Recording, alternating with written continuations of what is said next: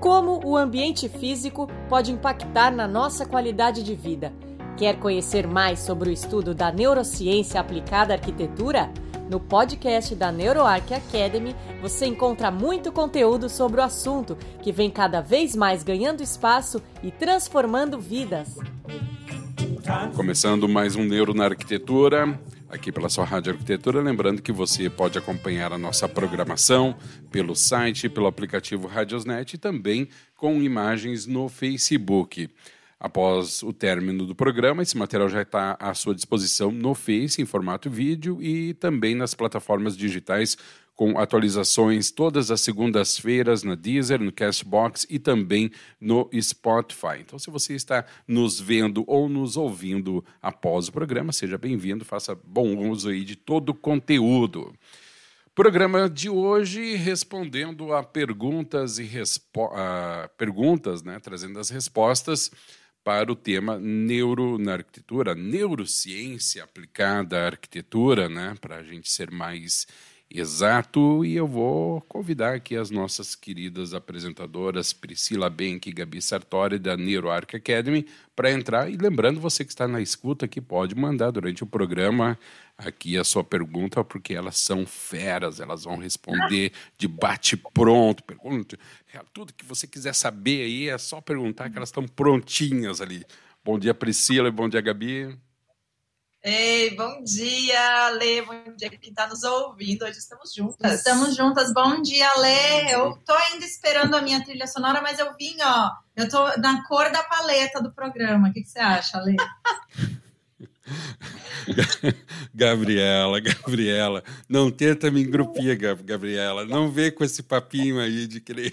Ah, mas olha, Gabriela achando que eu nasci ontem, querendo me convencer que ela botou por causa da paleta, Gabriela. Foi, eu, eu falei, não, gente, eu sei que não vai ter música, então hum. eu preciso estar de alguma forma conectada a esse programa. E daí eu vim da ah, cor do programa. Meu Deus do céu, tu é muito cara de pau, Gabriela. bom, dia, bom dia a todos que estão nos ouvindo. Hoje um programa diferente, né? Uhum. Perguntas e respostas estamos juntas, então torna ainda mais especial. Legal, então olha só. Uh, mandar já um beijo para nossa querida Ana Lazarotto, dizendo bom dia, trio fantástico. Olha aí, tá legal. Então, gente, tem perguntas aqui, a gente vai desenvolver, temos pouco tempo, então vamos logo começar aqui. E lembrando do quem está na audiência quiser mandar a sua pergunta uh, sobre o tema, pode mandar. Se der tempo, lógico, a gente já responde. Se não, a gente faz um outro programa com esse mesmo tema. Gabi e Priscila, vamos lá então.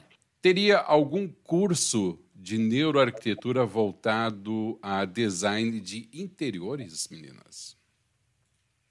Essa é uma pergunta interessante. Daí, Ale, a gente até pensou em talvez, e eu adorei a tua introdução, né? Quando você falou neuroarquitetura, falou neurociência aplicada à arquitetura.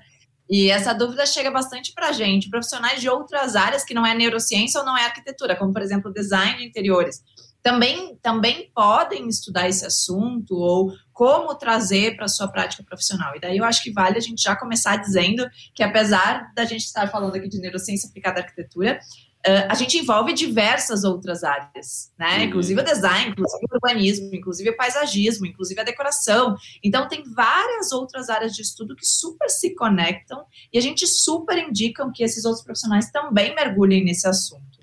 É isso aí. E daí, sendo um pouquinho mais direta, né, na questão, ela pergunta aí de cursos. Hoje, a, a gente está com as inscrições encerradas, mas a Neuroarc Academy tem um curso de formação continuada extenso, com 180 horas, ao, ao, qual o aluno escolhe qual é a ênfase que ele quer dar, se é residencial, se é comercial, se é corporativo, e é muito desenvolvimento do interior também do ambiente, né? Então, é uhum. é super válido para pessoas, é, designers de interiores que buscam se aprofundar nesse tema. A gente até falou já em programas passados, né, Ale Gabi, sobre as sete variáveis ambientais, por exemplo, que faz parte da nossa metodologia. Se a gente olhar para as sete variáveis ambientais, a gente vê que é conectado diretamente com os interiores dos espaços, né? Uhum. Então, como a Gabi falou, super dá para também levar este conteúdo da popular neuroarquitetura para dentro do design, com certeza. Ok, Lúcia Souza Lima mandando um bom dia, nossa querida Ah, amigona. Lúcia. Lúcia estava com você ontem, né, Ale? Na na verdade, ela ontem a gente fez uma reprise de um programa que foi ao ar no dia 6 de abril, que foi ao vivo, 6 de abril. E daí a, a gente ia reprisar o programa dela na semana passada. Daí a gente teve um problemão com a internet, internet aqui, gurias de provedor, e não foi ao ar. Eu pensei, não, não, não, é uma questão de honra colocar essa entrevista no ar na semana que vem, porque além de ser uma baita profissional, é uma pessoa muito querida, valeu fazer todo esse movimento para botar no ar aí é, o programa Trajetória com a nossa querida Lúcia. Vocês teriam alguma indicação de trabalho de neuroarquitetura aplicada a ambientes de desenvolvimento infantil ou sobre a importância da neuroarquitetura para o desenvolvimento infantil? A pessoa que perguntou está dizendo que é para o TCC dela. Olha, Alexandre, eu já eu sou apaixonada pelo tema do desenvolvimento infantil e hoje, inclusive, eu estou dedicando, é, me dedicando para uma especialização de neurociência e desenvolvimento infantil. E quando a gente fala sobre esse tema, ele é um tema amplo, né? A gente primeiro precisa entender é, que o desenvolvimento infantil ele acontece ali desde a gestação ali, desde a concepção, na verdade, né? E se desenvolve ao longo da gestação e ele perdura aí por todos os primeiros anos de vida, na primeira infância, então do zero aos seis anos, e depois na segunda, o que é chamado de segunda infância até a adolescência. E hoje já se sabe, inclusive, que o nosso cérebro ele continua se desenvolvimento, se desenvolvendo até o início da idade adulta. Eu não, sabe, não sei se vocês sabem, mas os adolescentes eles têm ali é, uh, atitudes que são muito é, genuínas do adolescente. Por quê? porque ele ainda não tem todas as, as conexões cerebrais ainda é, do que um adulto tem, por exemplo, que consegue integrar todas as partes do cérebro. Então, quando a gente fala de desenvolvimento, desenvolvimento infantil, a gente fala de um tema amplo. Então, é, e de questões específicas, né? O, o, a primeira infância, então, você está ligado com uma. É, quais são os ambientes que na primeira infância a gente mais uh, convive? é a residência, é a escola, é a creche. Então a gente já sabe que ter conhecimentos de como o nosso cérebro se desenvolve, ele pode sim ser uma, uma super, um super apoio para a gente projetar ambientes melhores, né? E a gente uhum. precisa entender que todo esse desenvolvimento cerebral, na verdade, ele vai acontecer por conta das experiências que essa criança vai ter ao longo do caminho. Então, talvez pensar o ambiente em experiências, gerar novidades, gerar experiências novas, possibilidade de interação, possibilidade de exploração, possibilidade de entendimento ali, de interação, de movimento, vai ser fantástico, né? Então, tem diversas linhas, inclusive, na área da, da educação, que seguem um pouco essa linha da exploração pelo fazer, pelo brincar, e isso é super, super hoje já é definido como, como, como algo que funciona, né? O nosso cérebro ele aprende dessa forma, então é algo que dá super para aplicar nos ambientes. Mas eu queria chamar a atenção aqui para duas questões, né? Uma, talvez, vamos falar então de ambiente. Daí eu não sei qual é a faixa que ela está querendo trabalhar no desenvolvimento infantil. Uhum. Mas se a gente fala, acabou de nascer, a criança nasceu prematura, num ambiente neonatal, por exemplo, hoje já tem inclusive indicações é, no exterior de, de, do que, de regras que você precisa aplicar para o ambiente hospitalar, de trazer para aquele ambiente neonatal similaridades com o útero materno. Então, é buscar, poxa, no desenvolvimento daquela criança, se ela ainda estivesse no útero da mãe, o que ela iria precisar? Né? Normalmente o que a gente vê em ambientes neonatais, a gente vê uma iluminação excessiva, ruídos excessivos, nada do que ela iria vivenciar, por exemplo, no útero da mãe, né? Então, começar a trazer um pouco esses aspectos. Então, isso é um exemplo. A UTI neonatal, ela precisa sim considerar o que de fato aquela criança precisa para se desenvolver é, no que a gente chama de aterro, né? Uhum. E uma outra questão que a gente sabe também é, Alexandre, é a questão da sociabilidade, né? A gente sabe, somos, somos seres sociais, a gente precisa do contato humano, precisa do contato físico, inclusive. E daí, é, se essa pessoa está desenvolvendo o TCC, eu super recomendo que ela assista aquele documentário que chama O Início da Vida. E daí aqui eu chamo atenção para o início da vida 1, porque eles trazem, inclusive, um estudo que foi feito com uma, um, um, com uma questão social da Romênia. A Romênia, ela tinha ali, é, por um período, é, é, na, na sociedade delas, elas, eles incentivavam que as pessoas tivessem filhos. E isso gerou um problema social muito grande. Uhum. E as uhum. crianças foram para orfanatos, e elas tinham ali é, um cuidador para cada não sei quantas crianças. Então, elas eram é, quase que uh, invisíveis ali aos olhos humanos. Isso gerou problemas cognitivos seríssimos nessas crianças. Foi, inclusive, relatados em diversos estudos, em, nesse caso específico da Romênia. Então, eu indico que ela assista esse, esse documentário, tem bastante é, seriedade, tem vários cientistas falando, já vai ser um super começo para ela começar a entender o desenvolvimento infantil e começar a trazer isso para a prática do ambiente. Tá no Netflix, né, tá Gabi? No Netflix. Eu acho que essa é uma super indicação e também só a Gabi que é expert aqui no assunto desenvolvimento infantil, mas uh, talvez para quem está fazendo TCC, que é o caso dessa pessoa que perguntou e outras pessoas também, a gente sempre sugere, porque chega muita pergunta nesse sentido, que faça também uma boa introdução inicial, conceituando bem o que é este termo da neurociência aplicada à arquitetura e não deixe de olhar também para a psicologia, especialmente psicologia ambiental, porque muitos dos estudos é, mais, mais antigos vêm da psicologia, né? A neurociência uhum. se desenvolveu agora só nos 90. Então pode enriquecer ainda mais o trabalho se que a gente vai fazendo TCC, sempre no início faça uma, uma descrição sobre neurociência aplicada à arquitetura, mas também um pouco sobre a história da, da psicologia positiva. Perfeito. Desculpa, da psicologia ambiental. Ambiental. Perfeito. A Lúcia nos enchendo de elogios aqui, dizendo que a colocação da, da Gabi foi perfeita. É, eu, eu posso inserir uma pergunta minha para ti, Gabi, no, de, dentro da tua resposta aí? Se eu puder responder, vamos lá, Alexandre.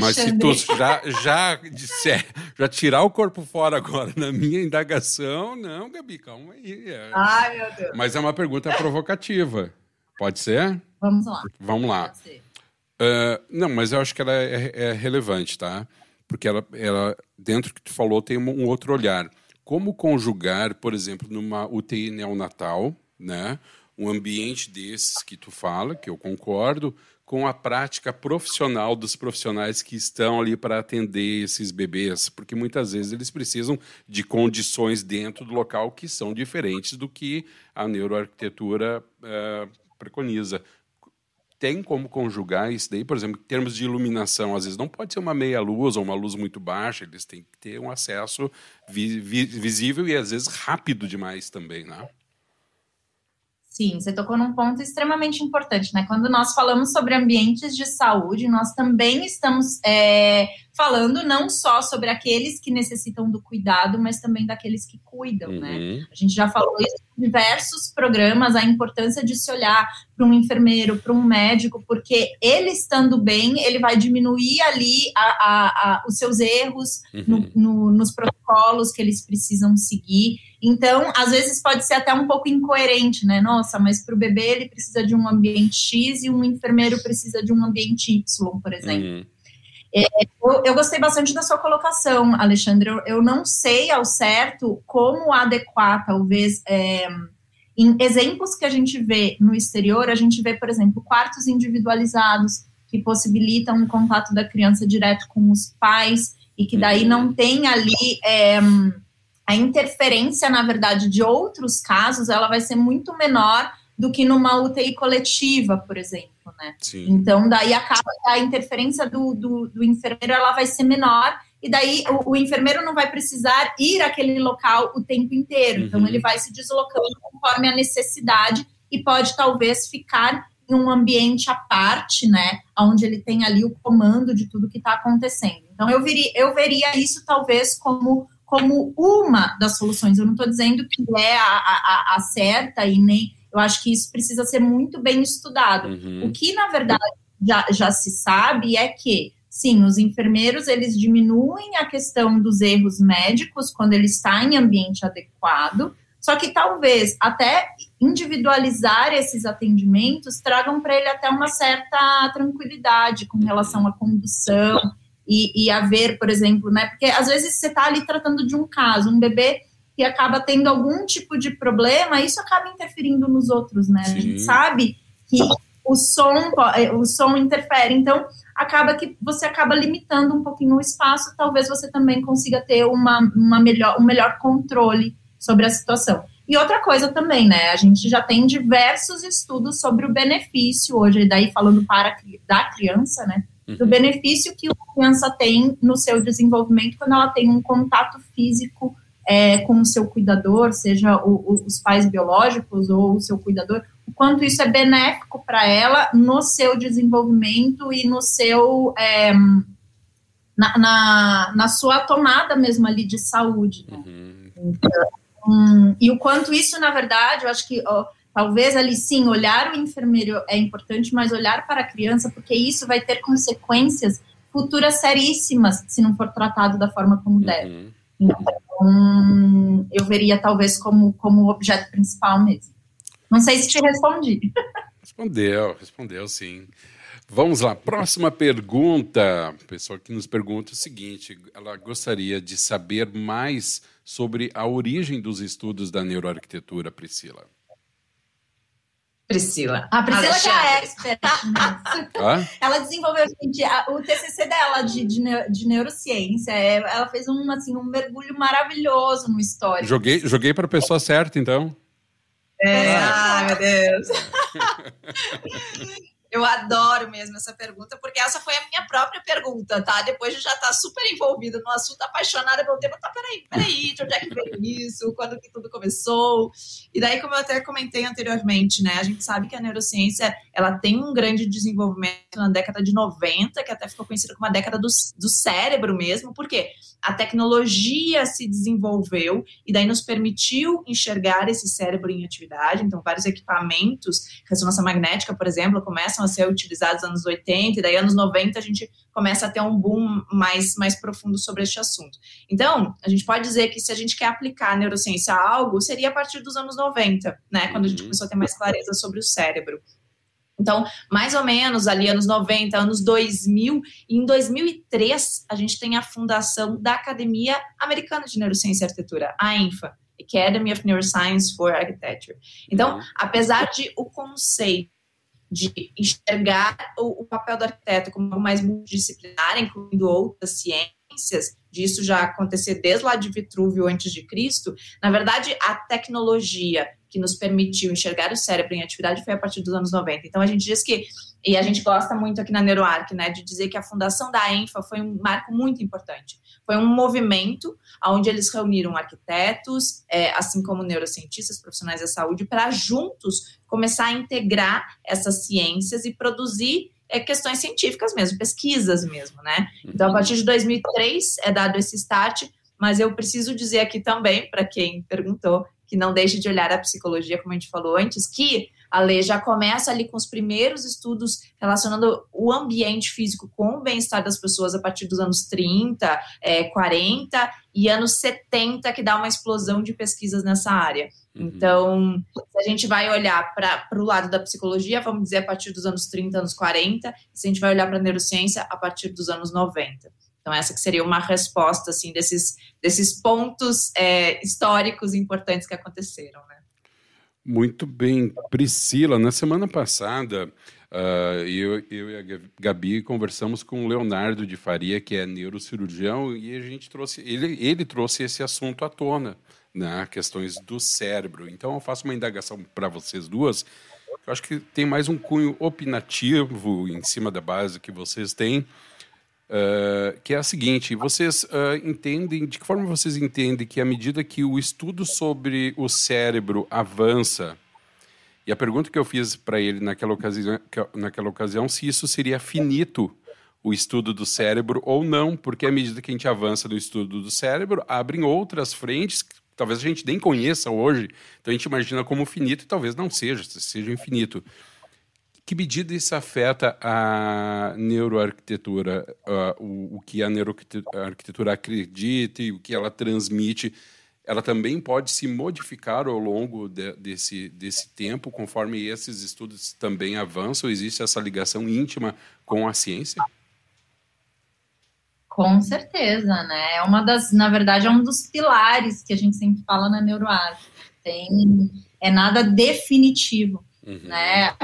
Tudo ainda está em constante evolução, em constante estudo, e eu seria ingênua de achar que ah, é, se uma pesquisa apontou para um dos fatores, aquele fator é definitivo e, e, e conclusivo e concreto. Não, uhum. eu preciso ter a mente aberta de saber, né, que mudanças podem acontecer, que outros estudos podem, inclusive, contestar aquilo que foi é, aplicado, e saber que a gente precisa ter esse jogo de cintura de entender que hum, é um estudo que vai estar sim em constante evolução. Se existe estudo, é, é estudos buscando é, novos conceitos, novas teorias, então ele sim, sim, sempre estará em constante evolução. E é por isso que a gente né, fala muito para os nossos alunos de a gente precisa se manter atualizado o tempo todo. Gente, as neurociências estão se desenvolvendo agora e a todo momento. Então, como a Gabi falou, às vezes uma teoria que a gente estudou há um ano atrás já não vale mais, já uhum. se descobriu outras coisas.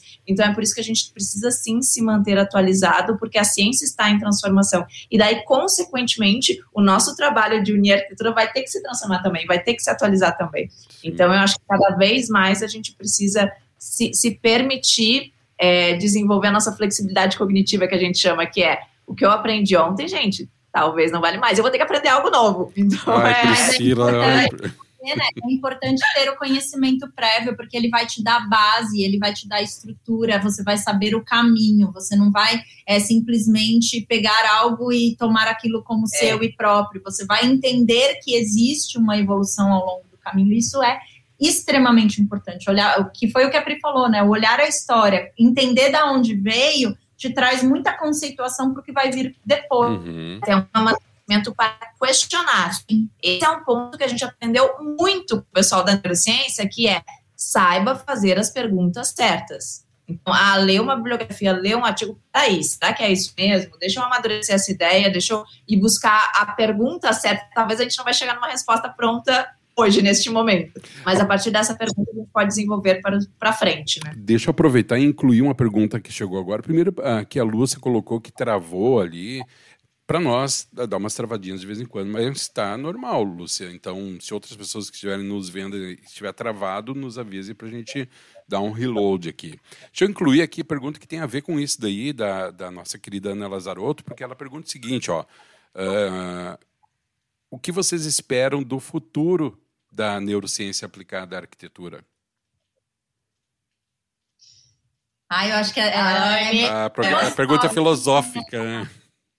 É, é porque eu, eu, vejo, eu espero muitas coisas, na verdade. Eu espero ambientes melhores, uh, pessoas entendendo ali a relação dela com os ambientes, uh, se conectando mais a esses ambientes, pessoas mais evoluídas, mais conscientes. Eu espero muitas coisas, tá? Não estou dizendo que daqui da, da noite para o dia isso vai acontecer, mas eu acho que dentro da NeuroArc, em apenas dois anos, e daí a gente teve um. Não sei se o pessoal que está nos ouvindo conseguiu acompanhar, a gente teve uma. Na semana passada foi o nosso aniversário e a gente fez um evento para comemorar esse aniversário. E olhando para trás e vendo tudo que hoje nós já estamos conseguindo é, colher em tão pouco tempo, né? É. Então, acho que é uma espiral de evolução mesmo. Eu concordo muito com a Gabi, e eu acho que a Gabi trouxe um ponto que é o despertar da consciência das pessoas, né? É, a gente está vivendo hoje uma situação de uma pandemia, e a gente vê o quanto, né, por um lado é, é uma situação muito delicada, mas por outro, o quanto tantas pessoas não despertaram essa consciência sobre como que os ambientes que elas estão e agora que não saem de casa impacta nelas. Então, eu acredito num futuro muito mais consciente e, e, e que dê muito mais valor a, aos ambientes físicos. Eu acho que cada vez mais as pessoas estão se atentando a isso, né? E, e fora que os arquitetos estão se unindo mais, os designers, para demonstrar a importância do seu trabalho. Então, eu acho que daí quando, quando a gente tiver uma população leiga também valorizando isso, isso eu acho que vai servir, inclusive, de de impulsos e de novas iniciativas para a gente desenvolver ainda mais esse tema, com novos equipamentos, enfim. Então, eu, eu tenho um, um pensamento muito positivo para o nosso futuro próximo. E, e a Pri tocou num ponto, né? Dar mais valor ao ambiente físico, e eu acho que a questão aqui também é dar valor à experiência. Eu acho É. que agora, mais do que nunca, as pessoas estão é, valorizando a experiência, as relações. E a experiência e as relações, elas só acontecem em um ambiente físico, Exato. gente. Seja que aqui, né? A gente está aqui num ambiente virtual, mas eu e Pri estamos aqui num ambiente físico, o Alexandre está ali também num ambiente físico. Então, é, não, não, adianta achar que essas experiências essas relações vão acontecer num, num outro âmbito, né? Então, Uhum. acho que está tudo interligado e, e- e as coisas vão estar mais conectadas, eu acho. Meninas, a gente já passou de meia hora de programa.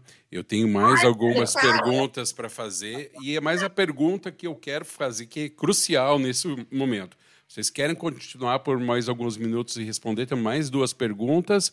Ou a gente encerra e joga adiante? Se vocês disserem que querem continuar, eu vou ali, estouro umas pipocas, faço um chima, volto para cá e a gente segue o baile. Se disser que não, também, a gente faz em outro momento. Aí eu tô por vocês. E aí? Ai, olha, eu acho que hoje rendeu. Eu acho que rendeu provavelmente outros, outras perguntas aí para quem está nos ouvindo. Eu faria mais um compilado, pegaria essas duas perguntinhas, mais um compilado do que surgiu no programa de hoje e faria um novo. Que que Vamos acha? fazer mais um de perguntas e respostas, Ale? Vamos, e eu tenho uma pergunta que até já passei para Priscila no WhatsApp, não passei a pergunta, mas eu vou dizer agora para Gabi que eu tenho uma pergunta que vai deixar vocês numa saia não justa, uma saia justíssima, de não poder se mexer. Ai, meu Deus. Eu vou guardar. Ai, eu- meu Deus. eu Eu, não vou- sei se eu tô preparada, Alexandre. olha, não quero me- te menosprezar, mas eu acho que não está preparada. Não está preparada. Desculpa a sinceridade. Não, não. Mas assim, Ai. Vamos deixar para o próximo programa. Quem está. Não, eu tô falando sério. Quem está nos ouvindo agora, que está nos vendo, tem uma pergunta que ela é simplesmente assim, ó, embaraçosa para as duas. Ai, Gabi. Ai, Fica Deus. ligado no próximo programa que tiver sobre perguntas e respostas. Eu vou fazer. Ah, eu juro que eu vou fazer. vão meu brigar Deus. comigo, elas vão desistir de fazer o programa, elas vão sair da rádio. Eu não sei o que vai acontecer. Qual é a bomba? Eu vou largar a bomba e vou sair correndo. Né, Priscila e Gabi? Vai nos deixar para o próximo programa? Ai, meu Deus. Ai, meu Deus, tô achando que vai entrar um gravado na semana que Eu vem. então. acho. Olha, que que eu... não, não, não, mas não vai ser semana que vem. Semana que vem não vai. ah, O de perguntas e respostas vai ser semana que vem? O próximo? Não, é você que manda, Alexandre. Você é o chefe aqui. Ah, só porque eu disse que eu tinha uma pergunta embaraçosa, já começou a puxar o saco. Para, né, Gabi? Menos. Eu acho que nós vamos pensar numa pergunta para ti também. Boa! Vamos fazer uma perguntas e respostas inversas. É assim que funciona? É assim que funciona? Nessa pressão aí. Meninas, muito legal o programa. Acho que é um tema. Acho não, tenho absoluta certeza que é um, um tema que é muito novo ainda para a maioria das pessoas e por isso surgem tantas dúvidas e é excelente que a gente tenha esse espaço para falar a respeito dessas dúvidas e trazer esse conhecimento até como servir como base aí para que as pessoas se interessem cada vez mais. Você sabe, sempre falo isso para você, eu sou entusiasta desse assunto, acho que o, o, o futuro da arquitetura passa necessariamente por isso passa por isso, porque eu acho que é o que engloba tantos fatores, né, referentes à arquitetura, questões técnicas e principalmente questões humanas, que é um tema que sempre sempre me agrada muito. Então, muito obrigado por esse programa. Uh, temos um encontro na próxima quarta-feira. Não será de perguntas e respostas, eu acho, né, Gabi? Mas se for, prepare-se. Prepare-se, porque vai ser. Ai, meu Deus do céu, ele vai deixar a gente curiosa. Muito bom, muito bom. Vamos lá. Tá? Uh, Faça Priscila Benck, Gabi Sartori, muitíssimo obrigado. Uma ótima semana para vocês. Aproveitem. Vocês estão aonde que estão juntas em São Paulo? em São Paulo. Aqui tá um sol. Calorão. É mesmo? não. Nossa, aqui não para de chover desde ontem. Desde ontem, mas mas a gente estava precisando aqui no sul, né? É, muita gente da, da, da área rural, agrícola aí precisando de chuva.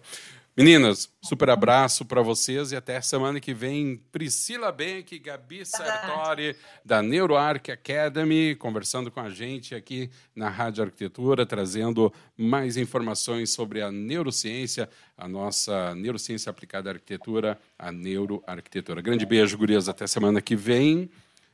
Para quem nos acompanhou aqui na transmissão este também. foi mais um podcast exclusivo da NeuroArc Academy. Para ter acesso a outros conteúdos mais completos, faça parte do nosso membership. Mais informações www.neuro.arc.br. Esperamos você em nosso próximo podcast. Até lá!